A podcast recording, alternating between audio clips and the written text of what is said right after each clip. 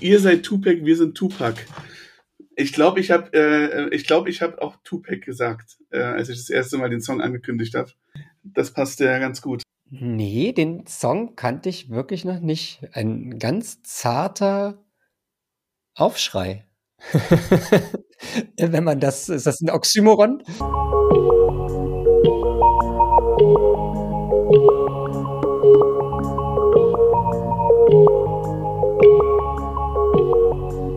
Music Sociology. Gesellschaft, Wissenschaft, Musik.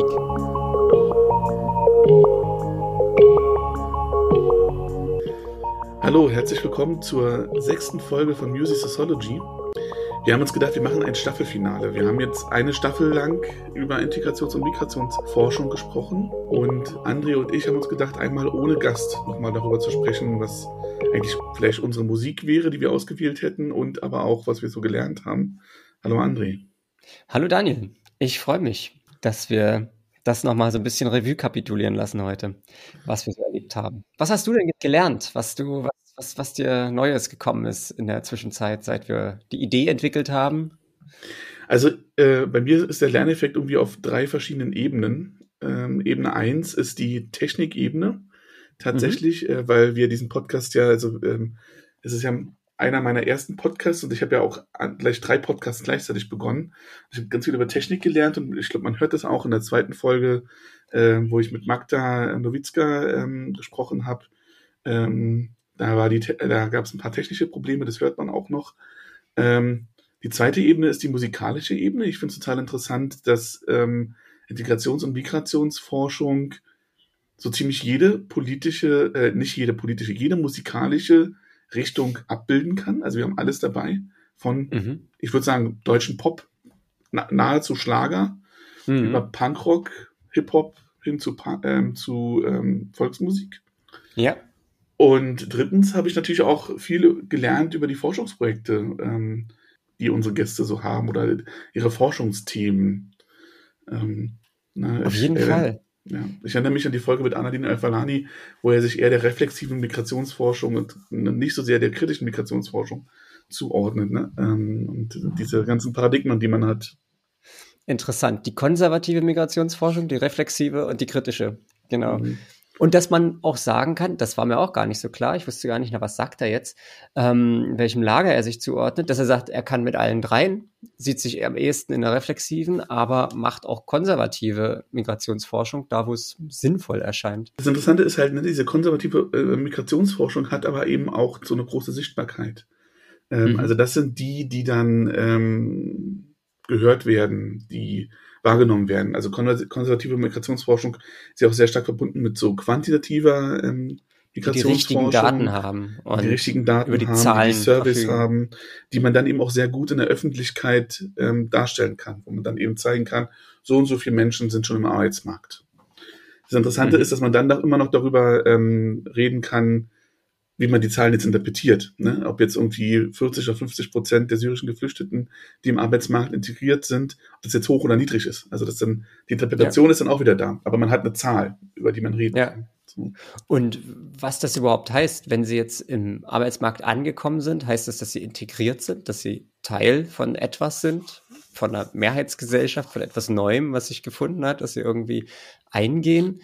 Ähm, oder eben gerade nicht. Ich finde, das sind ja die Themen, die auch in der Musik dann ganz viel verhandelt werden, die man mit Zahlen gar nicht so gut abbilden kann oft. Mhm. Mm, von, was, was hast du äh, gelernt, Andri? Ja, ja, also Magdalena Nowitzka, die hat mir ähm, auf jeden Fall mit auf den Weg gegeben, dass deutsche Handwerker nie die Toilette der Kunden benutzen. Und dass das etwas ist, äh, was ähm, man zum Beispiel als äh, polnischer Handwerker dann mit nach Hause nimmt, als ähm, ein, ein Wert, eine Norm, ähm, wo man sagen kann, okay, da ähm, passiert etwas in so einem Aufenthalt, ähm, in, in, äh, ähm, dass, dass man auch ähm, Dinge annimmt, die man woanders lernt, die man dann auch zurück in der Remigration ähm, wieder zurückträgt. Ähm, das äh, fand ich, äh, war mir überhaupt nicht bewusst, dass es da solche Regeln gibt. Aber ich habe dann tatsächlich überlegt nach der Folge, ist bei mir schon mal ein Handwerker aufs Klo gegangen? Und tatsächlich eher nicht. Ähm ich glaube, bei mir ist schon mal einer aufs Klo gegangen. Ähm, es ist ja auch ein bisschen komisch eigentlich. Also da ist ein Klo und man geht nicht aufs Klo. Naja. Ja. Ja, ja, stimmt. Aber äh, da, das, da, da musste ich ein bisschen schmunzeln. Ähm, und ansonsten ähm, habe ich natürlich was gelernt über die verschiedenen Funktionen, die Musik einfach haben kann.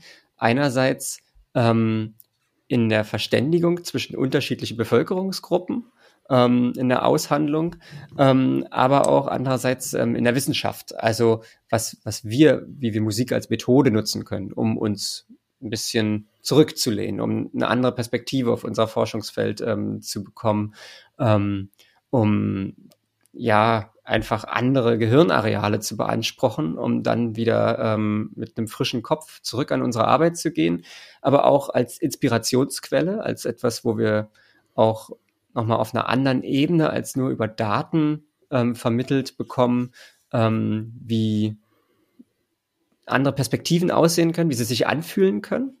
Ähm, genauso wie auch, ähm, das, das, das hat Aladdin El-Mafalani so ein bisschen ähm, ausgeführt, dass es so ein Ort ist, wo so bestimmte Diskurse stattfinden.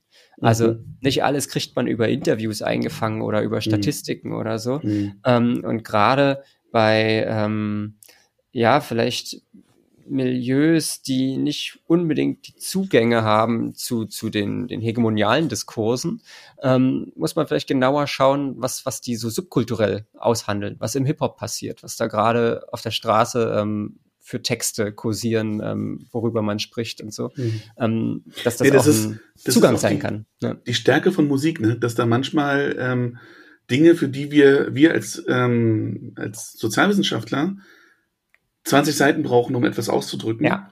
schafft, ähm, schaffen gute Texter, gute MusikerInnen, schaffen das innerhalb von zwei Zeilen. Ja. All das zu sagen, so. Ähm, und das, das ist nicht immer, ne, das ist, dann, das ist dann manchmal sehr plakativ, also was wir gerade bei den Punk-Songs hatten. Manchmal ist es sehr lyrisch. Ähm, also äh, Magda Nowitzka hatte ja Andreas Burani ausgewählt als, als ersten Song, weil sie sagt, das fand ich auch so interessant, weil sie gesagt hat, dass da dass sie findet, dass da deutsche Sprache irgendwie musikalisch wird ähm, mhm. und irgendwie überhaupt übersetzbar in, in, in, in, in Musikalität wird. Wir hatten interessanterweise auch viele deutschsprachige Songs, ne? Ähm, ja. Dabei. Ja, stimmt. Und äh, dass, dass Andreas Burani ihr eigentlich auch einen Zugang zur deutschen Sprache ein Stück weit genau. gibt, indem er sie, also sie fühlt, also die deutsche Sprache fühlt sich für sie nicht unbedingt als etwas also als ihre natürliche Art und Weise zu sprechen an, also etwas irgendwie, sie, so, so würde sie, also wahrscheinlich nicht ihre Wahlsprache, wenn sie jetzt irgendwie die wählen könnte. Ähm, und ähm, dann hilft Musik als etwas, um sich doch mit dieser Sprache identifizieren zu können und sich ein Stück weit mhm. wohlzufühlen. Mhm. Ja. Interessant. Mhm. Und wir hatten auch ähm, als Musik nur deutschsprachige und englischsprachige Musik und ein Song, der so englisch-polnisch gemischt hat mit Sarah mhm. James, mhm. den witzigerweise aber äh, ich ausgewählt hatte, weil ich ähm, mit Magda noch über, über ähm, Rassismus in Polen reden wollte. Ja. Ähm, aber sonst wirklich deutsch- und englischsprachige Musik. Also wir hatten jetzt keine, keine Songs, die irgendwie ganz andere Sprach, Sprachräume äh, abgebildet haben. Ja. Und Magda hat natürlich äh, Mark Forster mitgebracht, als jemanden, der mir nicht zuerst eingefallen würde, wäre, wenn es um Polen geht, ihr aber sehr wohl, weil er polnische Wurzeln hat. Ähm, die Folge heißt doch auch so wie sein, das ist doch nach ja. ihm benannt. Ähm, der ist Marek Schwertner. Genau. Ja. Der bürgerliche Name des, des Mark Forster. Ähm, fand ich auch interessant, dass einem sowas auch einen Zugang bieten kann, ne, ähm, dass das erleichtern kann, sich, sich zu identifizieren mit der Kultur ähm, und Sprache des, des, sagt man, Ankunftslandes. Ähm, ja. Ja. ja, wobei in, in, seinem Fall ist es ja kein Ankunftsland. Ne? Er ist in Deutschland geboren, seine Mutter äh, kommt aus Polen. Ähm, ja, für ihn nicht, aber für, ihn ist es kein äh, für Magdalena. Ja, für Magdalena, ja, das stimmt. Ja. Das stimmt. Ähm, ja, das ist, das ist auch spannend, ne, weil da wurde ja auch was verhandelt, was ähm, wir auch in vielen anderen, in vielen der anderen Folgen hatten, nämlich die Frage von Zugehörigkeit. Ähm, und äh, bei Mark Forster, ähm, der thematisiert das. Ähm, also ich, ich wusste das, dass Mark Forster eine polnische mhm. Mutter hat. Ich habe ich wusste das unter anderem, weil es einen Podcast gibt mit ähm, Linda Savarkis, ähm, von Linda Savarkis, die sich ähm, Leute mit Migrationsgeschichte einlädt und sie hatte Mark Forster zu Gast. Ah. Und da haben sie halt sozusagen darüber geredet. Und da, da wusste ich das zum ersten Mal, aber ich hatte das immer wieder auch mitbekommen.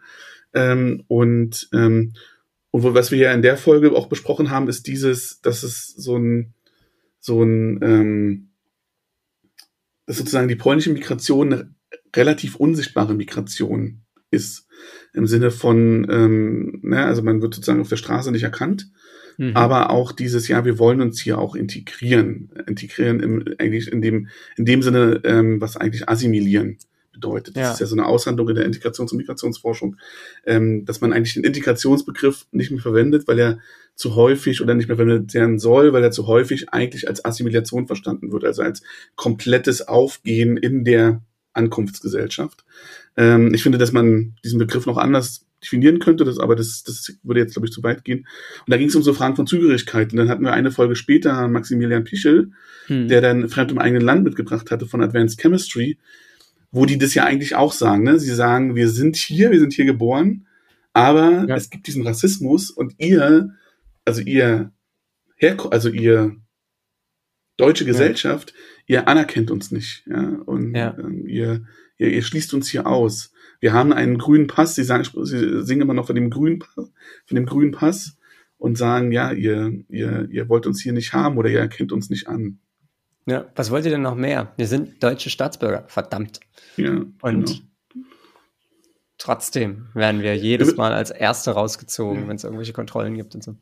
Und ich finde es immer, äh, immer ganz interessant, also ne, wie, wie Musik und Wissenschaft auch verbunden ist. Wir hatten ja auch ein paar Leute dabei, die auch Musik gemacht haben als, mhm. ähm, als junge Menschen und vielleicht jetzt noch. Und ich hatte in der Recherche zu der Folge, als ich die Folge hochgeladen habe mit Max Pischel, ähm, zu 90er sind zurück, haben wir ja gelernt, dass der Heidelberger Hip-Hop zum mhm. immateriellen Kulturerbe geworden ist. Und dann habe ich dann noch so ein bisschen rumrecherchiert. Und einer der drei von Advanced Chemistry, Linguist, mhm. ähm, also der, der das auch, ähm, glaube ich, das erste Mal sagt, ich habe einen grünen Pass, der ist Linguist, also habilitierter Linguist. Also, ähm, das heißt nicht Sprach nur so, der ist es auch. Ja? Der ist es auch, er ist Sprachwissenschaftler. Und der war ähm, von 2020 bis 2021 Gastprofessor an der Humboldt-Universität am Institut für Asien- und Afrikawissenschaft. Ähm, also da gibt's jemanden, der sozusagen ähm, Musik, also ich vermute mal, ich vermute mal, der macht immer noch Musik, vielleicht mhm. auch nicht mehr, aber der auf jeden Fall sozusagen in beiden Feldern erfolgreich geworden ist. Also sowohl als Hip-Hopper als dann später auch wirklich in der Wissenschaft. Ja. Es wäre vielleicht nochmal ganz interessant, ob wir eine Staffel machen, wo wir über erfolgreiche MusikerInnen sprechen, die auch erfolgreiche WissenschaftlerInnen sind. Das wäre auch Da fallen uns wahrscheinlich nicht so viele ein. Ja, also entweder das oder, na, mir fällt zum Beispiel Suki ein, ähm, die ja zumindest Sozialwissenschaftlerin ist. Ich weiß nicht, also sie hat jetzt keine universitären Laufbahn eingeschlagen, ähm, im Sinne von, dass sie jetzt noch promoviert hätte oder sowas, aber ähm, sie hat, glaube ich, ich glaube, die hat auch Gender Studies sogar in Berlin studiert, äh, an der Humboldt-Uni, bin mir nicht so sicher.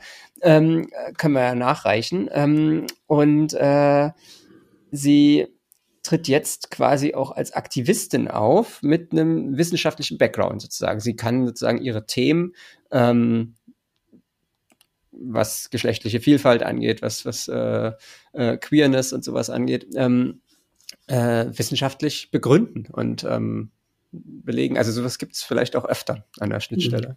Mhm. Ähm, wie sind wir jetzt da hingekommen?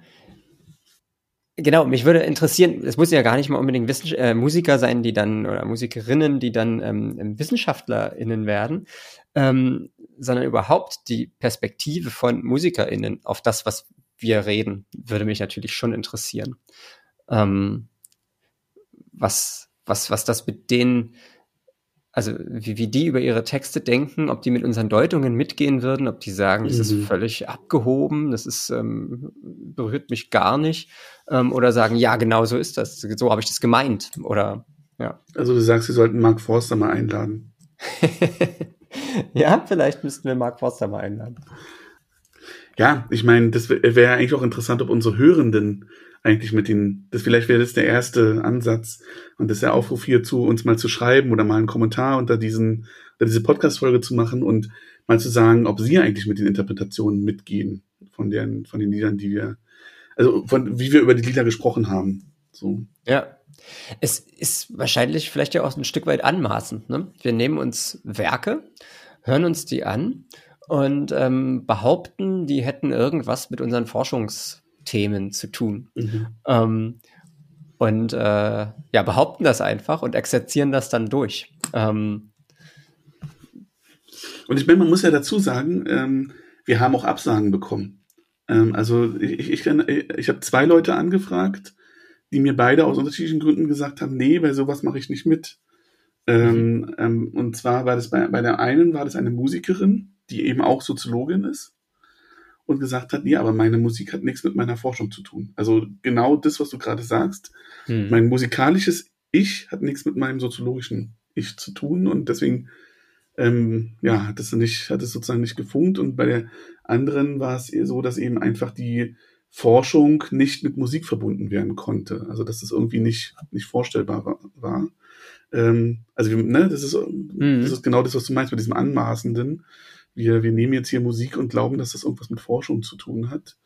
Ähm, und dann haben wir gleichzeitig eben ja wieder, also wenn ich an die Folge mit Serien Kutluk denke, wo dann der Songtitel sogar des, den Titel des Forschungsprojektes beeinflusst hat. Ähm, Showing Your Religion hieß, hieß, hieß äh, das Forschungsprojekt und äh, hatte eine direkte ähm, Referenz zu Losing My Religion von, ja.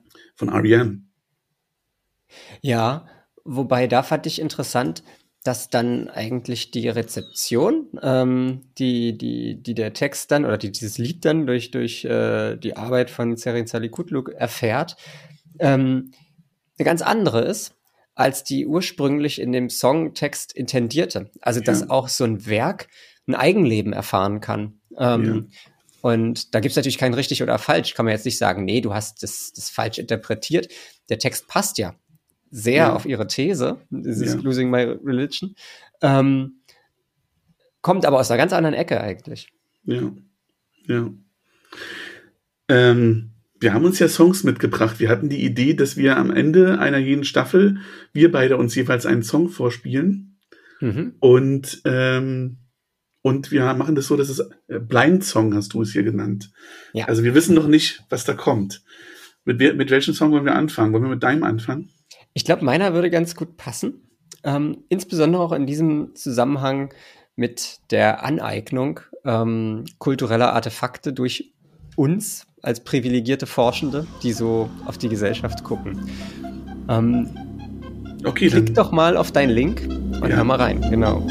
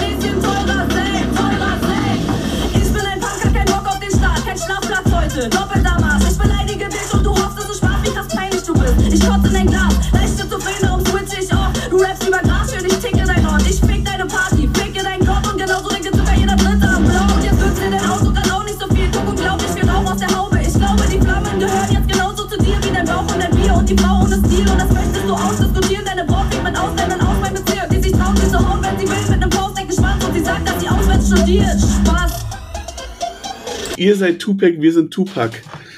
Ich Genau. glaube, ich habe äh, ich glaube, ich habe auch Tupac gesagt, äh, als ich das erste Mal den Song angekündigt habe. Das Ja. passt ja ganz gut. Ihr sagt Tupac, wir sagen Tupac, ihr seid wack. Ja. Anstatt Tupac, ja. Ähm, ja, sie, sie, sie mal, wie, wie, wie, wie man schon da ins Stottern kommt, ähm, wenn man äh, versucht, das zu rezitieren.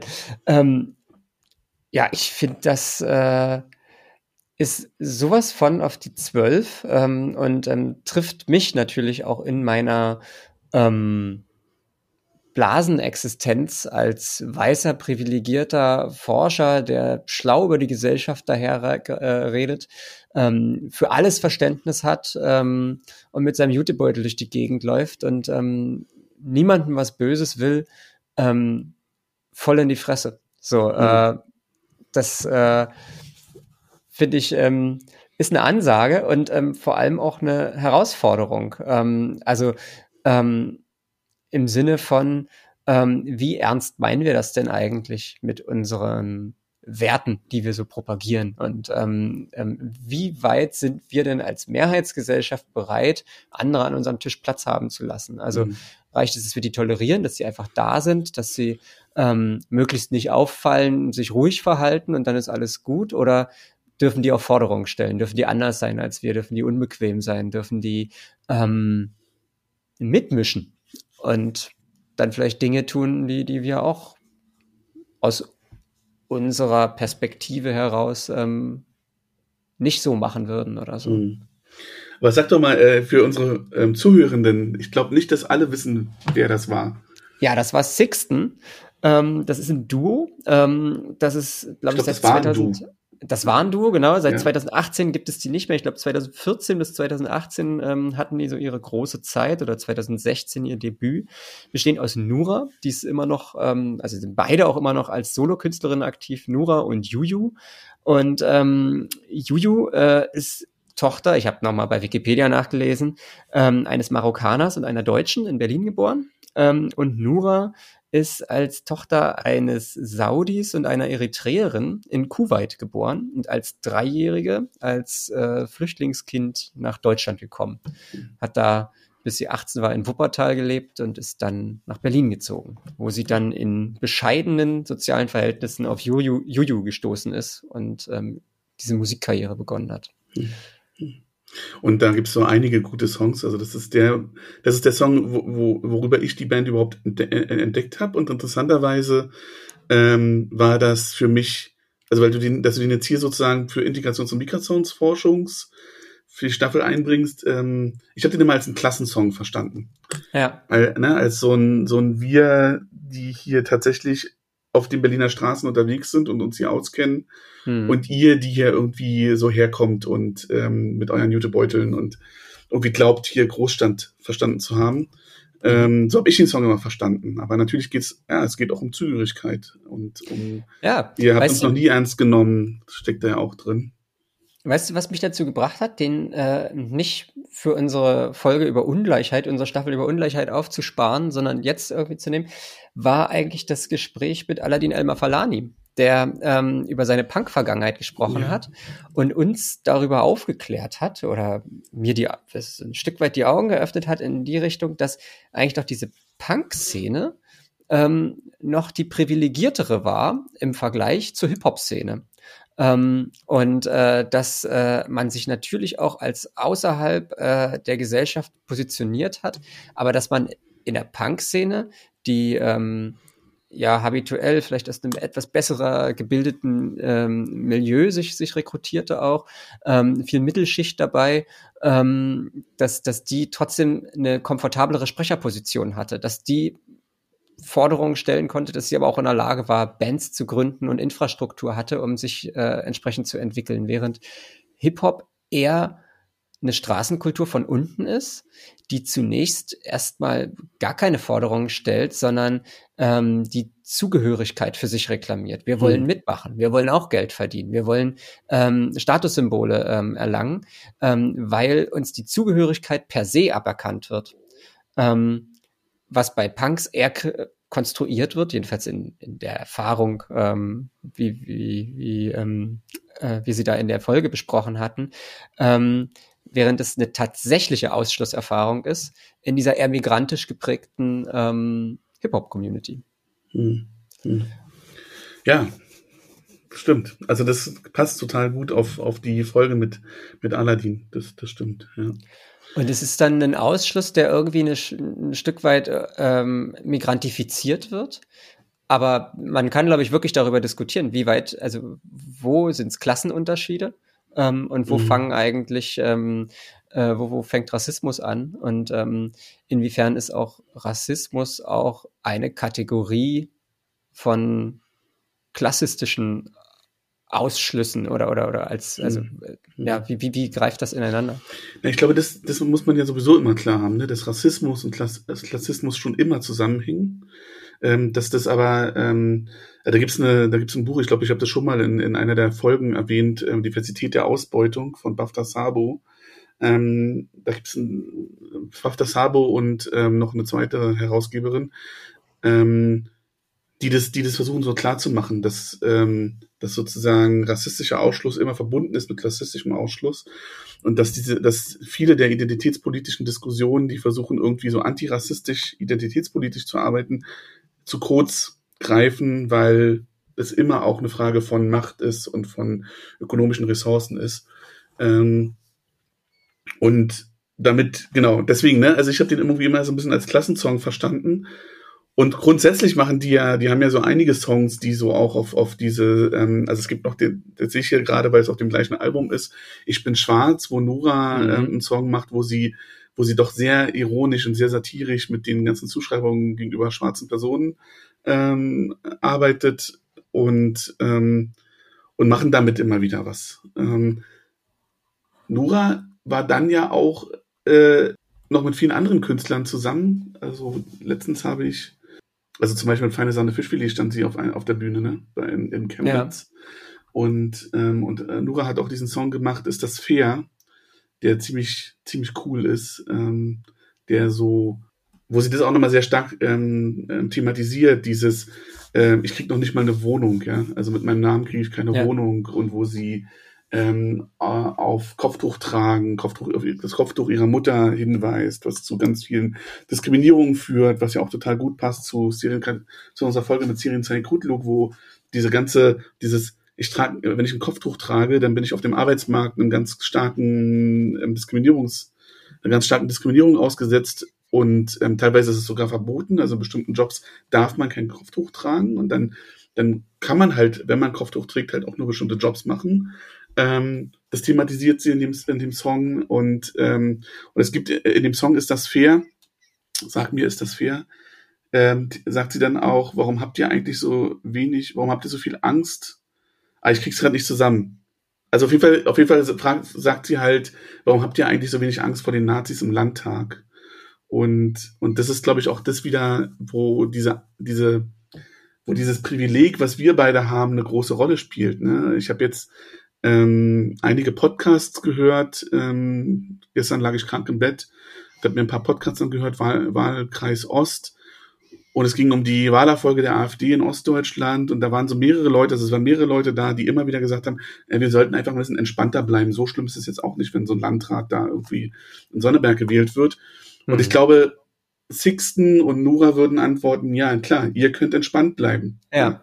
Also Absolut. für euch ist es, also für uns als Sozialwissenschaftler ist das möglicherweise einfach eine interessante Beobachtung. So, ein Phänomen, ja. Ein Phänomen, was wir beobachten können, was sich aber ja. nicht wirklich auf unseren Alltag auswirkt, auf unseren, auf unseren Alltag auswirkt. Ja. Und solange wir halt nicht in so einem Land leben wie Ungarn, wo halt tatsächlich auch Wissenschaft angegriffen wird durch eine mhm. rechte Regierung, ähm, beeinträchtigt es uns nicht. Und das, finde ich, steckt auch drin in diesen, ähm, ja, was für ein Privileg hat man eigentlich und was, was sagen Sixten uns da eigentlich? Ja? Also ihr, ihr redet ja. so daher, für uns ist das einfach Realität. So, wir, wir leben. Ja. Privileg wäre das eine, was man sagen könnte, das nicht sich fürchten zu müssen. Vulnerabilität wäre das Gegenstück davon, Verwundbarkeit. Ähm, mhm.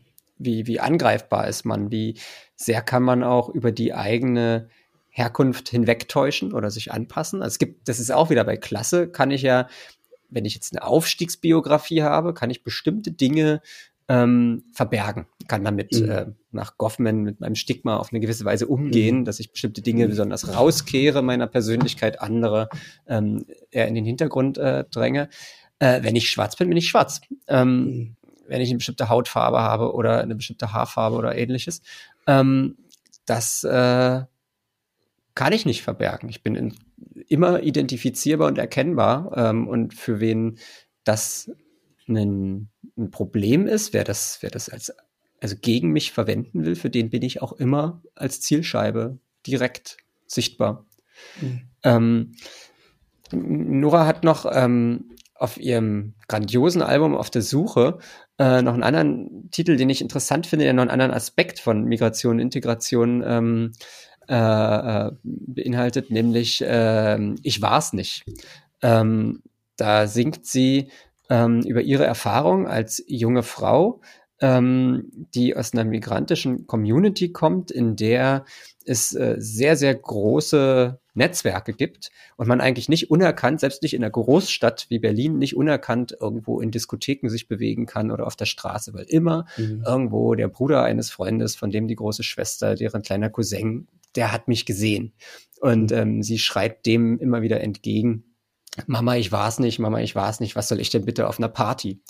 Mhm. Ähm, wo sie auch ähm, Erfahrungen verhandelt, ähm, die äh, ähm, ja, die, die sozusagen die eigene Community betreffen, ein Stück weit, ähm, und auch in Kunst sozusagen transportiert werden, in Musik verhandelt werden.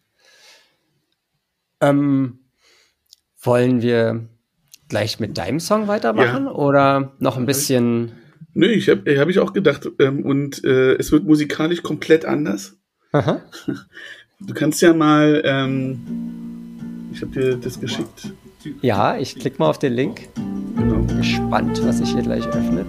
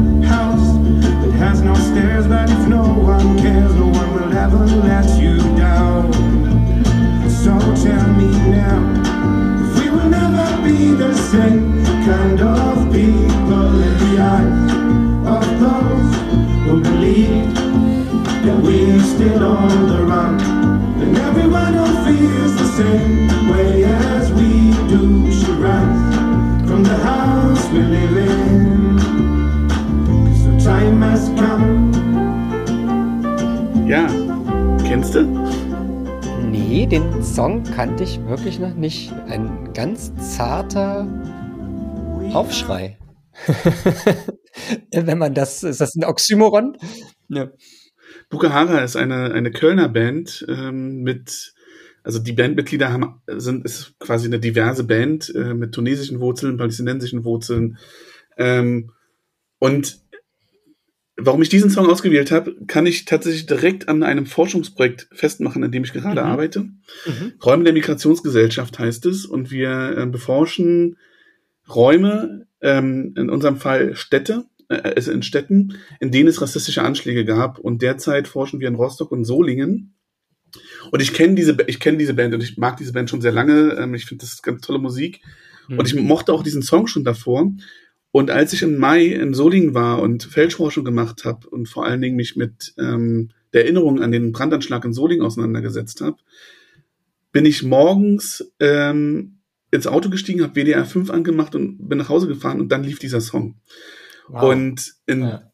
und ich habe sozusagen fünf Tage vorher immer wieder ähm, von der Familie Gensch, die, die ja ähm, da angegriffen wurde in dem Haus und wo fünf Menschen gestorben sind, immer wieder ähm, ging es genau um diese Frage. Ähm, ihr habt uns ausgeschlossen, ihr habt uns nicht als zugehörig angesehen, ihr habt uns als Ausländer bezeichnet.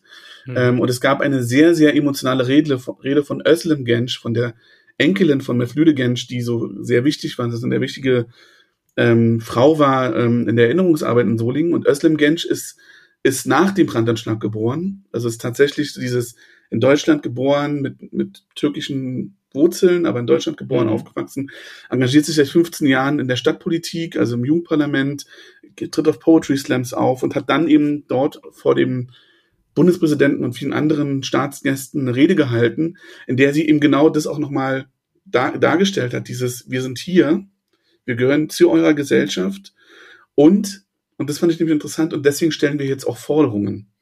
Ja. Und sagen halt auch, was wir uns wünschen. Und, ähm, und er hat da so ein bisschen auch ähm, innerfamiliär den Spieß umgedreht. Weil es vorher oft so war, dass Mevlüde Gensch sehr stark noch in so einem, wir sind dankbar, dass wir da sein dürfen, waren und wir sind wir, gehören, wir sind alle eins und wir sind mhm. alle gleichen Menschen und Rassismus darf es nicht geben, hat Özlem Gensch eine Rede gehalten, in der sie auch gesagt hat, so, und wir stellen hier Forderungen. Und dann, ne, diese Rede, die mich wirklich, also jeder sollte sich diese Rede angucken, die kann man sich im Internet angucken, 20 Minuten, die es wirklich wert sind.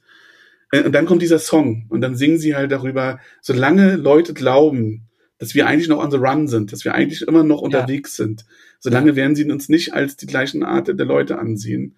Und, und ich dachte so, ja, genau, voll auf den Punkt. So. Das ist interessant. Im Prinzip ist das ja schon ein Schritt weiter als der Song. Der Song, äh, ich habe hier mal nebenbei mir den Text rausgesucht. Ähm, We are the stories that no one has ever told. Ähm, und hier geht es erstmal darum, diese Geschichten überhaupt zu erzählen mhm. Ähm, und auf der Bildfläche zu erscheinen.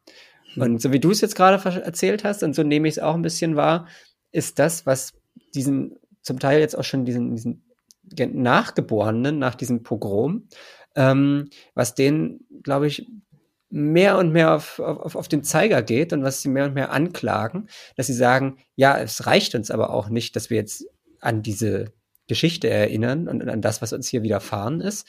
Ähm, ihr müsst mindestens ähm, auch quasi unsere Geschichte davor und danach auch berücksichtigen und nicht nur an den ähm, Pogrom erinnern, der ähm, damit eure eigenen äh, ähm, Geschichten sozusagen ähm, behandeln. Ähm, und äh, wir stellen vor allem aber auch, also daraus muss irgendwas folgen, daraus muss irgendeine Konsequenz sich ergeben und die muss irgendwie mhm. spürbar sein. Ähm, mhm. Das muss eine Veränderung sein. Und jetzt stolpern wir wieder in Zeiten rein, in den Ausgrenzung, Rassismus, Diskriminierung, zunehmen und wir haben eigentlich nicht den Eindruck, ähm, dass nach diesen ganzen geschüttelten Händen ähm, hier systematisch irgendwas anders ist und dass wir heute besser geschützt sind, als wir es damals gewesen wären. Was ist hm. denn? Hm. Ja, genau. Also du sagst, dass es schon ein bisschen weitergeht und gleichzeitig ist es ja aber genau die Geschichte, die sich zumindest in Deutschland so durchzieht.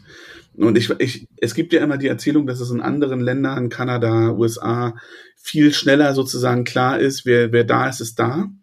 Aber in Deutschland hatten wir die Diskussion ja auch schon in den 70ern, 80ern mit den Gastarbeitern, mhm. ähm, mit diesem äh, Ausspruch, es, äh, wir, wir, wir wollten Arbeiter und es kamen Menschen. Mhm. Ähm, und auch schon da sozusagen diese Vorstellung, naja, ihr seid eigentlich nur on the run, ihr, ihr seid unterwegs, äh, aber so richtig gehört ihr nicht zu uns. Und diese Nicht-Akzeptanz dass Menschen bleiben, ja. ähm, zieht sich sozusagen durch und dann ist genau das, was, was dann eben in dieser Rede von Özlem Gensch so vorkam, dieses, ja, aber die Menschen sind geblieben. Und dann ja. kommt dies, dann kommt genau das, was, was Aladdin ähm, auch dann ja in seinem wirklich sehr lesenswerten Buch Integrationsparadox dann aufmacht und sagt, ja, und dann gibt's halt ein Problem, also dann kommt auf einmal ein Konflikt, den man aber eigentlich gar nicht so antizipiert hat, nämlich wenn Leute sich tatsächlich integrieren, stellen mhm. sie halt auch Forderungen. So. Ja. Und, Richtig. ähm, und, ähm, und dann, das ist das Paradox dann, dass in dem Moment da, dann Forderungen gestellt werden und dann es eben nicht bedeutet, dass wir in einer konfliktfreieren Gesellschaft sind, wenn alle Menschen gleich integriert sind, sondern eigentlich ist eine kapitalistische Gesellschaft ja irgendwie immer darauf aufgebaut, dass es Ausschlüsse gibt. Mhm. So, ja, dass es sozusagen diese Reservearmee gibt, wie sie Marx nennt, die man einsetzen kann, wie man sie braucht. Ähm, und diese Reservearmee, es gibt ja jetzt gerade auch so einige Diskussionen darum, wo da gesagt wird, wir brauchen Migration als Deutschland, weil wir brauchen ähm, Fachkräfte. Wenn man ganz ehrlich ist, ähm, werden da nicht immer nur Fachkräfte gemeint, sondern teilweise werden auch einfach ähm, Hilfsarbeiten gemeint. Ähm, äh, Neika Vorotan hat gestern oder vorgestern im RBB ähm, ein Interview gegeben, wo sie das so plastisch gemacht hat, dass wir Migration brauchen. Und sie meinte halt, und das sieht man daran, ähm, wenn dann die Koffer nicht verpackt werden im Flughafen. Ja, und da sieht man aber gleichzeitig, ähm, wer da sozusagen auch gemeint ist mit, wir brauchen Migration. Ja, und mhm. in der kapitalistischen Gesellschaft ist dieser, dieser, ist dieser Ausschluss von Leuten eigentlich mit, mit bedacht. Ja. Aber in dem Moment, in dem dann die Leute, die vielleicht gekommen sind, um dann Koffer und dann erstmal angefangen haben, Koffer zu packen, weil das die Jobs waren, die sie machen konnten, aber wenn dann sozusagen die Kinder, also es gibt ja ganz viele solcher Geschichten, wo äh, Menschen mit Migrationsgeschichte erzählen, wie, dass die Mama drei bis vier Jobs gemacht hat, ähm, geputzt hat, Koffer gepackt hat, ähm, diese Jobs, um damit das Kind dann studieren kann, um die Ausbildung des Kindes zu bezahlen. Naja, und mhm. die sagen dann zu Recht, ja, ich würde gern einen anderen Job machen. Ja. So. Und dann da hat, dieses Integrationsparadox. Ähm, da hat äh, Sali Kutluk auch ein, ein, sehr prägnantes Beispiel für rausgesucht. Ähm, die hat ja äh, Mary J. Blige noch mitgebracht mit mhm. ähm, diesem Auszug hier, Hate it or leave it, äh, Hate it or love it, ähm, The Underdogs on Top. Und hat das dann bezogen ähm, auf ähm, ihre Studien zu Bildungsaspirationen, ähm, die in einigen ähm, Gruppen von Menschen mit Migrationshintergrund ähm, überdurchschnittlich hoch sind. Also man geht ja eher davon aus, dass wenn die einem niedrigeren Statusgruppe angehören, dass sie auch eine niedrigere Bildungsaspiration haben. Aber ähm, man findet äh, in den USA, hat sie dann gesagt, ähm, unter den Black Americans überdurchschnittlich hohe Bildungsaspirationen. Mhm.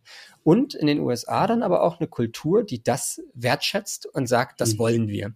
Und wenn die diese Bildungsaspirationen nicht realisieren können, also wenn sie am Ende keine hohen Abschlüsse schaffen, obwohl sie es wollten, dann ähm, wirft man sich das als Systemversagen vor in den USA. Und in Deutschland gibt es das in einigen ähm, Migrantinnengruppen eben auch, unter anderem unter in den, bei den Personen meinte sie ähm, mit türkischen ähm, Wurzeln. Und ähm, dort wird häufiger als andernorts, also hier ähm, in Deutschland wird häufiger als andernorts gesagt, na ja, das ist vielleicht gar nicht so gut, wenn die jetzt so überdurchschnittliche ähm, Erwartungen haben, dass die dann enttäuscht werden, dass die dann vielleicht gar nicht so weit kommen. Ähm, die sollen mal lieber solide Abschlüsse machen ähm, und äh, doch lieber vielleicht beim äh, Realschulabschluss ähm, äh, sich orientieren, ähm, aber jetzt nicht unbedingt hier gleich ähm, Abitur machen wollen oder dann noch auf die Uni oder so. Ähm, mhm. dass das ähm, so ein, so ein, so ein, so ein, Standesdenken fast ist. Das macht, mhm. glaube ich, äh, äh, Aladdin in, in seinen, seinen bildungssoziologischen Studien auch ähm, sehr stark, ähm, was im Bildungssystem äh, in Deutschland noch sehr stark ähm, verhaftet ist. Mhm. Ähm, dass äh, ähm, man sagt, dieses, ihr habt dann über Sprichwörter gesprochen, Schuster bleibt bei deinen Leisten. Mhm. Ähm, und dass das eigentlich nichts mit der Leistung zu tun hat, und der Anstrengungsbereitschaft und ähm, dem, was gebe ich eigentlich, um mein Ziel zu erreichen, ähm, sondern vielmehr mit ähm, Standeswahrung äh, zu tun hat und ähm, eine, eine Abschottung von, von, von, von Schichten ähm, mhm. ja, oder Klassen. Ja. Mhm. Ja, das fand ich auch sehr spannend. Ich, ich kannte dann auch noch das Sprichwort, ähm, lieber den Spatz in der Hand als die Taube auf dem Dach. Mhm. Ähm, also mir, mir, sind dann so ein paar Sprichwörter eingefallen. Habt ihr, glaube ich, auch drüber gesprochen. Ja. Genau. Oder hast du auch da. Ja. Genau, so ein paar Sprichwörter, die das so irgendwie so auch als Deutsch, so ein bisschen so als, wo man an den Sprichwörtern schon merkt, merkt, wie so, ähm, wie so der Glaube an den eigenen Aufstieg eigentlich ähm, beigebracht wird. Ja. ja. Das äh, merkt, glaube ich, auch, es merkt man, glaube ich, auch an sich selber. Ne? Es, es gilt ja auch allgemein als, ähm, als überheblich, als äh, anmaßend, ähm, sich jetzt zu hohe Ziele zu stecken. Mhm. Ähm, ja. Ja, und dann ist es eigentlich nicht verwunderlich, ne? Also die Leute, die halt kommen, also die sich auf den Weg machen aus sehr, sehr unterschiedlichen Gründen. Also um hier ähm, tatsächlich zu arbeiten, ähm, mhm. also ne, in diese Gastarbeiterjobs zu gehen oder eben um zu flüchten. Ähm, so, ne, die, die sich auf den Weg machen, die haben ja schon diese Aspiration, dass die Veränderung durch, also durch eine mobile Veränderung sich das Leben schon mal verbessern wird. So, mhm. ja, und diese Vorstellung davon, dass es dann den, den Kindern hoffentlich besser gehen wird, ähm, dass das ja schon irgendwie drinsteckt in, in denen, also in denen, ja. die halt tatsächlich sich entscheiden, loszugehen halt. Ähm, und das ist vielleicht auch das, was, was Bukahara in ihrem Song meinen mit die, diese ganzen Stories, die immer noch nicht told sind, also die immer noch nicht erzählt worden sind, ähm, da nochmal ein bisschen genauer hinzuhören und sich diese Geschichten anzuhören. Und wir machen diesen Podcast ja jetzt in einer Zeit, wo zumindest aus meiner Wahrnehmung immer mehr zugehört wird. Ähm, also ähm, wo dieses Verständnis von wir müssen mehr zuhören und wir müssen mhm. Diese Geschichten anhören und diese Geschichten müssen auch verlegt werden und müssen erzählt werden und es gibt Podcasts, ähm, es gibt Bücher, es gibt ähm, Filme, es gibt Dokumentationen, denen es immer mehr erzählt wird. Ja, es gibt jetzt diese Dokumentation Songs of Gastarbeiter. Ähm, ähm, eigentlich müssten, hätten wir uns den da ähm, Imran Kaya, glaube ich, hätten wir uns auch einladen können, ähm, wo so jemand ähm, sich hingesetzt hat und überlegt hat, ich muss mal die ganzen Gastarbeiter-Songs mal sammeln und mal ja. irgendwie ähm, auf ein Sample bringen, ähm, weil es so viel Musik gibt, die, die teilweise, die ist dann teilweise in Deutschland entstanden, hat aber so einen ganz starken türkischen, ähm, so, ne, so eine türkische Atmosphäre, die die halt ähm, produzieren wir sammeln die einfach mal und da gibt es eine ganz, ganz tolle Dokumentation drüber. Und da gibt es ganz, ganz viel Wissen, ähm, was sozusagen außerhalb der migrantischen Communities hm. überhaupt noch nicht bekannt ist. Im Übrigen, ja, ich glaube, fand ich das auch. Fand ich das auch. Kultur gibt es, glaube ich, in dieser Hinsicht nur Udo Jürgens ähm, mit griechischer Wein. Ja, genau. Und der ist, äh, immer, ist ja immer ein Österreicher und deswegen könnte man auch sagen, er hat eine gewisse Migrationsgeschichte, wenn er dann in Deutschland gespielt wird. Ähm, na, es gibt schon noch den, ähm, den ähm, äh, Costa Cordalis, ne? Ich weiß aber nicht, ob der jemals mhm. einen Song gemacht hat, in dem er so explizit auf seine Migrationsbiografie eingegangen ist. Ähm, aber der Oder würde mir noch nur, einfallen. Die nur aufbereitet als einen, einen, einen Sehnsuchtskleinod für den deutschen Spießbürger. Äh, ja, das, das müsste man sich mal anschauen nochmal. Ich, überhaupt finde ich, im Schlager schlummern einige Überraschungen. Ich bin dafür, dass wir weiterhin ähm, auch äh, im Schlager nochmal ähm, suchen und ähm, da immer mal wieder Beispiele und Musik rausfinden. Ja, ja. Ja, das mit dem griechischen Wein, also dass du den Song gerade erwähnst, das finde ich wirklich interessant, weil ich habe den da natürlich, äh, kenne ich den von irgendwelchen Familienfeiern. Ähm, und als ich dann irgendwann mal mich entschieden hatte, mal wirklich mir den Text anzuhören, war ich echt total beeindruckt, wie sehr er doch irgendwie so ein, da irgendwie versucht, diese Geschichte zu erzählen. Natürlich ja. irgendwie aus seiner Perspektive und das kann man irgendwie auch kritisieren, aber er versucht ja schon wirklich so, so, ne, so eine Empathie herzustellen zu diesen Gastarbeitern, ja. ähm, die da, die da sitzen und, und sich zurückträumen, zu, zurück, oder nicht zurück in die Heimat irgendwie denken und so. Ähm, ja, interessant. Und sonst gibt es natürlich ganz viel in dem im Schlager ja ganz viel so Songs, die dann halt irgendwie eher das Fernweh ähm, mhm. reproduzieren, was ja auch nochmal äh, ein interessanter Aspekt von Integrations- und Migrationsforschung ist. Das hat man jetzt nämlich interessanterweise gar nicht ähm, in unserer Staffel, dass ja also ne, Integrations- und Migrationsforschung, wenn man sagt, wenn man das erwähnt, dann hat man, glaube ich, gleich intuitiv die ähm, immer noch diesen methodischen Nationalismus sehr stark als mhm. Vorstellung, nämlich hier in Deutschland forschen wir zu also zur Migration nach Deutschland und dann eben auch zu der Frage von Integration. Und dass aber eigentlich ähm, dieses ganze globale Phänomen immer noch sehr wenig beforscht wird. Und dafür sind aber zum Beispiel dann diese konservativen Migrationsforschenden auch sehr wichtig, weil die eben dann in der Lage sind, vergleichende Forschung zu machen mit ja. anderen Ländern und dann zeigen können, wie sich das zum Beispiel innerhalb von Europas darstellt, ähm, wie viel, ne, wie hoch der Anteil ist von Menschen, die migriert sind, ähm, wie so verschiedene Policies ähm, in verschiedenen Ländern laufen, ähm, die sich mit ähm, so Integrationsfragen beschäftigen. Bestes Beispiel, in Frankreich wirst du geboren, bekommst den, den französischen Pass. In Deutschland hat sich das erst vor, vor ein paar Jahren durchgesetzt. Also dann, ja, also dieses, dieses ähm, nicht gleich Deutscher zu sein, obwohl man hier geboren wurde, das ist so, in Deutschland ja. so wirklich eine sehr konservative Gesetzgebung war, sehr lange. Na, da kann man diese Vergleiche auch anstellen und was ja irgendwie auch ähm, sehr wenig in dieser Integrations- und Migrationsforschung sich angeguckt wird, ist, was eigentlich mit denen ist, die gehen. Also es gibt ja auch Migration mhm. wieder aus Deutschland raus. Ich glaube, das ist tatsächlich immer so ähm, ungefähr gleich stark. Also es gibt irgendwie genauso viel Einwanderung, wie es Auswanderung gibt. Ich glaube, die Zahlen sind da immer so relativ ähnlich. Ich glaube, in den ähm, letzten Jahren nicht mehr so wirklich. Ist dann die Einwanderung ein bisschen stärker ja. geworden.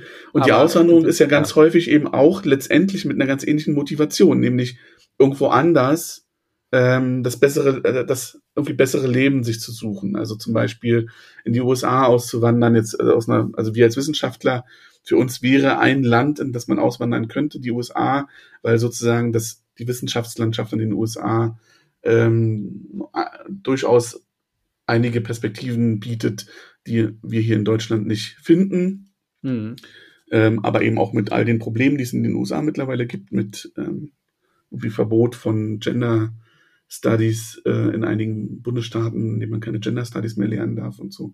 Aber dass diese, dass diese Migration gar nicht so mitgedacht wird, ähm, also das ja auch, und dann, deswegen komme ich halt gerade drauf, auch diese, der Deutsche als Tourist ähm, ist ja auch so ein, ich weiß gar nicht, ob es dieses Bild außerhalb von Deutschlands gibt, aber zumindest in Deutschland gibt es schon so ein Bild von diesen deutschen Touristen, der irgendwie mit seinen ähm, Birkenstock-Sandalen und seinen Socken und seiner kurzen Hose dann irgendwie auf Ibiza ähm, mhm.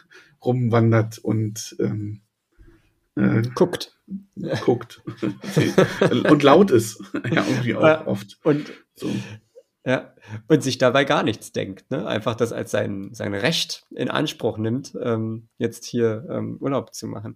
Hätten ähm, wir vielleicht ich, ein paar Mallorca-Schlager noch ähm, ja. äh, in unserer Staffel mit drin haben können und genau darüber reden können, der Deu ja. die Deutschen im Ausland. Die eigentlich ich finde, ähm, äh, Birgit Glorius, über die haben wir noch gar nicht viel gesprochen, die hat uns aber am Ende nochmal der, ähm, der Staffel ähm, fast so ein kleines Modell mit an die Hand gegeben, ähm, wie äh, Integration aus, also aus ihrer Perspektive ähm, der ländlichen Räume ähm, gelingen kann. Aber ich glaube, man kann das auch erweitern auf, auf, auf ähm, andere, auf städtische Regionen, ähm, indem sie gesagt hat, naja, also zunächst mal brauche ich irgendeinen Ort, wo ich ankommen kann und brauche ich irgendwie eine Sicherheit, eine Basis, ähm, äh, die gegeben sein muss. Das muss irgendwie eine äh, gute oder, oder auskömmliche Wohnverhältnisse sein. Ich muss mich ernähren können, ähm, dass äh, diese, diese Grundbedürfnisse quasi äh, gestillt sind. Und dann schon kam als nächster Punkt ähm, eine Freiheit ähm, von aktiver Diskriminierung. Und dann machte sie mhm. dieses Beispiel auf von dieser ähm, älteren Dame, die mit im Haus wohnt bei einer ähm, Afghanin, ähm, wie sie befragt hatte äh, in einer ländlichen Gegend. Und immer wenn sie diese ältere Dame, also wenn die Afghanin dann rauskommt, diese ältere Dame trifft, die wohnt nun seit ein paar Jahren dann in dem Haus, fragt diese ältere Dame sie, äh, wann sie denn zurückgeht.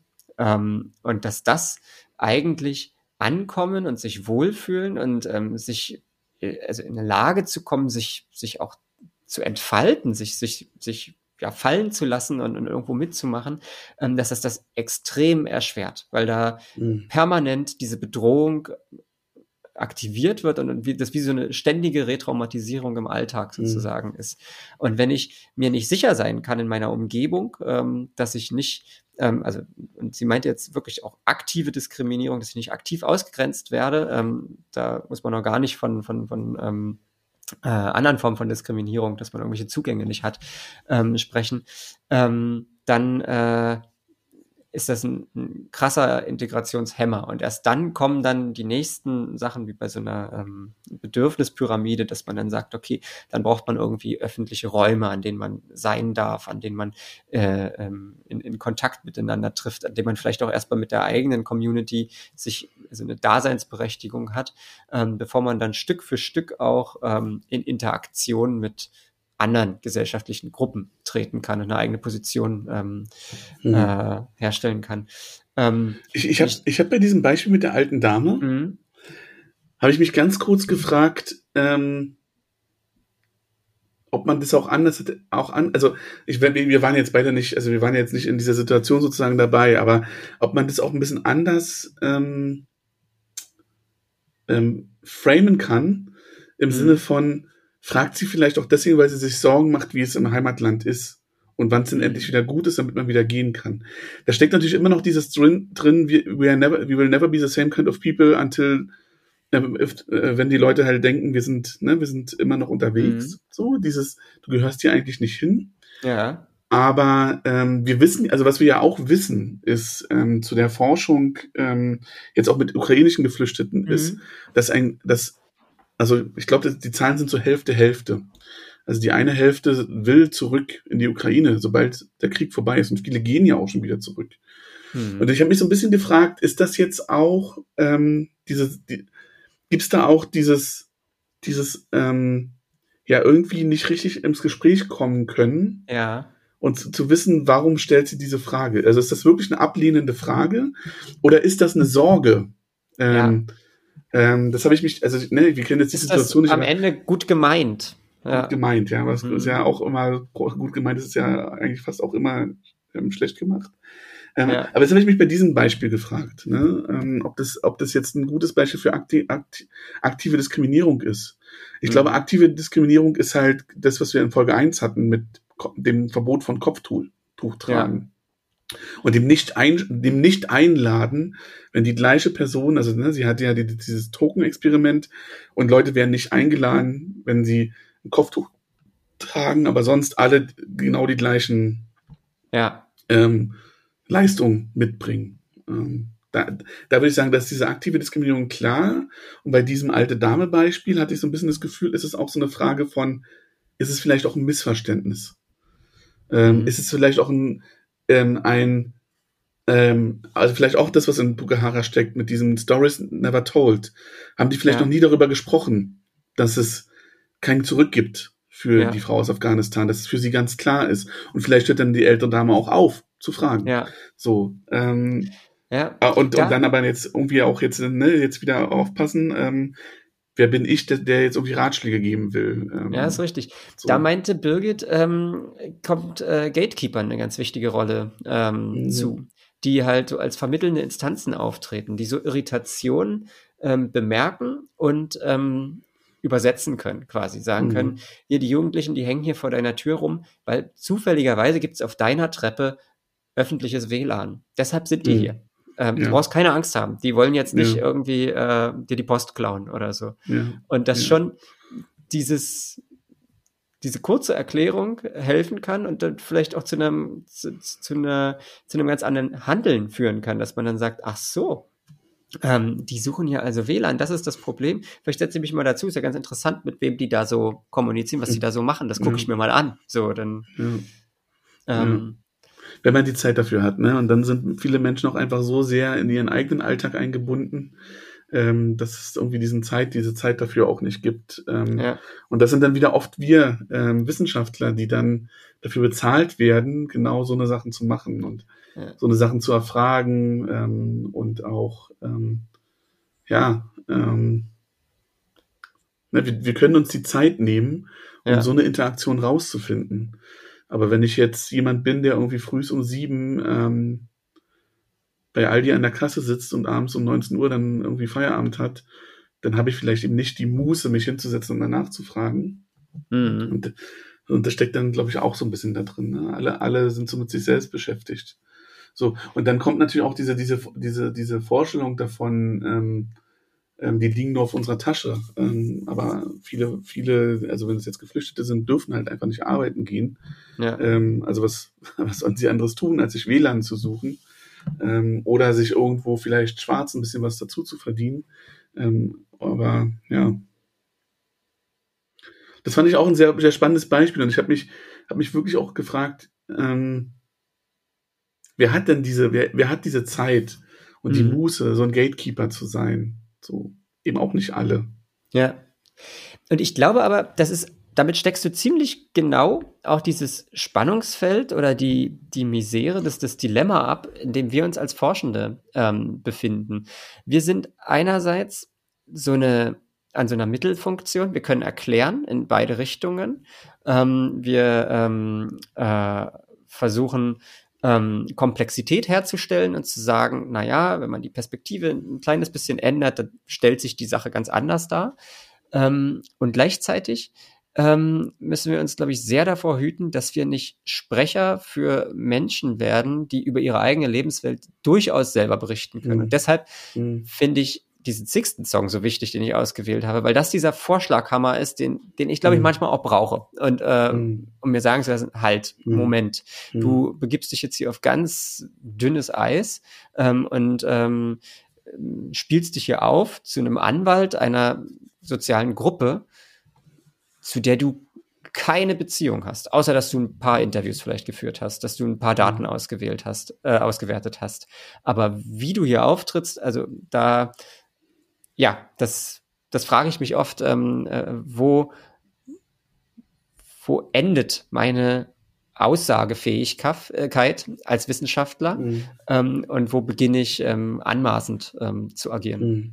Genau, und dafür gibt es ja diese reflexive Migrationsforschung, die halt immer mehr im Kommen ist, ähm, äh, wo, man, wo es halt darum geht, immer wieder zu hinterfragen, aus welcher Position heraus forsche ich, aus welcher Position heraus stelle ich diese und jene Frage, ähm, was bedeutet es, ähm, also ne, wenn ich jetzt ähm, in, in, in der Forschung, die ich gerade mache, wenn ich dann mit äh, Menschen Interviews führe, die in sehr prekären ähm, ähm, Aufenthaltsbedingungen sind und ich bin dann jemand, der kommt und das Projekt wird bezahlt vom Familien- und vom Familienministerium, ähm, vom Bundesministerium, dann werde ich ganz oft auch als Teil der Bundesregierung wahrgenommen mhm. und dann werden an mich ganz andere Forderungen gestellt und dann bin ich halt, ich bin halt Teil des Staates ähm, in gewisser Weise und damit auch Teil des Machtsystems, in dem sich diese Personen befinden. Ähm, und dafür gibt es halt diese reflexive Migrationsforschung, um, um genau das immer wieder zu hinterfragen. Ich ähm, gleichzeitig habe ich ich für mich selber auch immer sozusagen so meinen kleinen Ausweg. Ähm, ich ich komme ja eigentlich aus, ähm, ich habe ja promoviert, habe ich ja zu ähm, ähm, ost- und westdeutsche Identität und das ist dann immer mehr eine Forschung geworden, die sich vor allem mit ostdeutscher Identität beschäftigt hat, was sozusagen gut funktioniert, weil ich halt irgendwie in Ostdeutschland oder in Ostberlin geboren bin hm. ähm, und ich jetzt manchmal auch merke, Ostberlin ist auch nicht Ostdeutschland, aber immerhin und ich habe Verwandtschaft in Ostdeutschland und in den Forschungsprojekten, in denen ich jetzt arbeite, wo ich jetzt an einem Integrations- und Migrationsforschungsinstitut ähm, arbeite, habe ich, habe ich sozusagen immer dieses, die, zum, äh, habe ich immer diesen, diesen Vorteil, dass ich mich immer so ein bisschen darauf zurückziehen kann, dass ich auch Ostdeutschland-Forschung mache. Ja. Weshalb ich jetzt sozusagen Integrations- und Migrationsforschung und postmigrantische Gesellschaften in ostdeutschen Städten mir angucke und dadurch ja. sozusagen immer noch, immer wie immer noch so ein bisschen so sagen, ja, dieses, so ein bisschen dieses habe, ja, und dieses Ostdeutsche, das hat auch was mit mir zu tun. Ja. Ähm, und ähm, genau, und da, deswegen, weil sonst muss ich ganz ehrlich sagen, also am BIM ist das nicht so, ja, ähm, aber an so manchen Integrations- und Migrationsforschungsinstituten ist es schon beeindruckend zu sehen, wie weiß diese Institute mhm. dann aber doch wiederum sind. So ähm, und ähm, ja, und ich habe dann irgendwie immer so dieses dieses dieses Token Ostdeutsch, was mich noch so ein bisschen so ein bisschen erlaubt ähm, oder was, ja, keine Ahnung. Ja. Und ähm, das ist ja vielleicht auch ein ganz, ganz guter Übergang, weil das ist ja jetzt das Staffelfinale zum Integrations- und Migrationsforschung. Mhm. Und äh, wir wollen ja in der zweiten Staffel, also das kommt jetzt hier wahrscheinlich am 10. Oktober raus, ähm, wenn unsere Zeitrechnung stimmt. Und dann ab 10. November fangen wir dann an mit Staffel 2. Ähm, also wir kommen ja immer am 10. eines jeden Monats raus. Und dann wollen wir uns mit sozialer Ungleichheit beschäftigen und uns Leute einladen, die dazu forschen. Und das ist ja dann auch ein bisschen eher auch das, was wo du herkommst, oder? Du hast zu Armut ja, genau. Ähm, ähm, promoviert. Genau, ich habe zu Armut promoviert, soziale Ungleichheit und ähm, ja, komm, also wurde soziologisch sozialisiert an einem Lehrspiel für Sozialstrukturanalyse ähm, und denke da immer sehr viel in Klassenschichten, Milieus. Und äh, finde aber, ähm, dass der Übergang fließend ist. Von dem mhm. hatten wir ja heute auch. Also ähm, äh, wenn man gerade ja, an Intersektionalität denkt oder so, dann, dann sind ja bestimmte ja, Macht- und Herrschaftsmechanismen ähm, ja miteinander verwoben ähm, und, und äh, Unterscheidungskriterien. Und ähm, äh, Genau, wir wollen über soziale Ungleichheit reden und das auf die gleiche Weise tun wie bisher, nämlich über Musik. Und wir werden uns auf jeden Fall auch eine, ähm, äh, wir werden sie einladen, mal sehen, ob sie kommt, eine Gender-Soziologin einladen, also die, also eine Soziologin, die sich aber viel mit mit Gender auseinandersetzt. Und ähm, und und das, das ist gut, dass du gerade diese Intersektionalität erwähnt hast, weil ich erinnere mich immer noch an einen Institutsrat, an dem ich, ähm, an dem ich teilgenommen hatte, im Institut für Sozialwissenschaften, wo das neue Gender-Konzept ähm, vorgestellt wurde und auch verabschiedet wurde. Und eine Forderung war, dass in der Vorlesung zur soziologischen Theorie ähm, eben Gender als Querschnittsthema betrachtet wird. Und der Professor, der, ähm, der weise Professor, der jahrelang die soziologische Theorie gemacht hat, wirklich ratlos. Also er war wirklich ratlos. Es war nicht irgendwie gespielt. Er war wirklich ratlos, wie er dann jetzt noch dieses Gender einbauen soll, wenn doch schon sowieso zu wenig soziale Ungleichheit vorkommt. Und er wusste wirklich nicht, es war wirklich nicht in seinem Kopf vorstellbar, Gender und soziale Ungleichheit zusammenzudenken. Ja. Ähm, und deswegen, glaube ich, ist es ganz gut, diesen, diesen fließenden Übergang zu betonen, ja. weil natürlich ähm, ne, Intersektionalität, Gender, Race, Class hängen zusammen. Und also, wir werden sicherlich meiner, auf einige Themen auch wieder zurückkommen, die wir jetzt in Staffel 1 schon hatten. Aus meiner Perspektive würde ich sogar sagen, ähm, bin ich natürlich äh, super anschlussfähig als Ungleichheitsforscher an alle möglichen Bereiche. Das äh, kann ich auch quasi, könnte ich jetzt das, das so ein bisschen äh, von oben herab sagen. Das sind ja alles nur Teilbereiche meines großen Forschungsgebietes. Also ich interessiere mich grundsätzlich dafür, ähm, wie Differenz hergestellt wird ähm, und Hierarchie. Und dafür brauche ich Kategorien, an denen das festgemacht wird und wie diese Kategorien sich im Laufe der Zeit verändern, das interessiert mich. Und da ist Gender eine Kategorie, da ist Race eine Kategorie, da ist Class eine Kategorie, ähm, aber auch, weiß ich nicht, ähm, soziales Kapital, Milieuzugehörigkeiten, kulturelle Präferenzen, Habitus und so weiter. Ähm, da kann ich äh, überall mitreden, sozusagen. André, der Universalgelehrte. Also hört rein, ähm, ab, ab November starten wir mit der zweiten Staffel. Und jetzt bellen hier die Hunde. Ab, ab November starten wir mit der zweiten Staffel zu sozialer Ungleichheit. Und wir freuen uns. Wir haben ja aufgerufen, ne? Schreibt gerne unter hier bei den Show Notes, äh, bei den Kommentaren, schreibt gerne mal eure Kommentare, was ihr so zu den ersten Fol fünf Folgen denkt. Ähm, also meldet euch gerne bei uns ähm, und tretet mit uns in Kontakt. Wir freuen jetzt uns. ist erstmal Staffelfinale vorbei. Vielen Dank fürs Zuhören. Tschüss. Ihr hörtet Music Sociology. Produktion, Idee und Moderation André Knabe und Daniel Kubiak. Die Musik wurde entworfen von André Knabe und Kolja Raffot. Das Design wurde entworfen von Heike Aßmann. Diesen Podcast hört ihr auf allen gängigen Podcast-Formaten. Wenn ihr keine Folge verpassen wollt, dann abonniert diesen Podcast.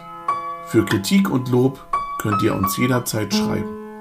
Bis zur nächsten Folge.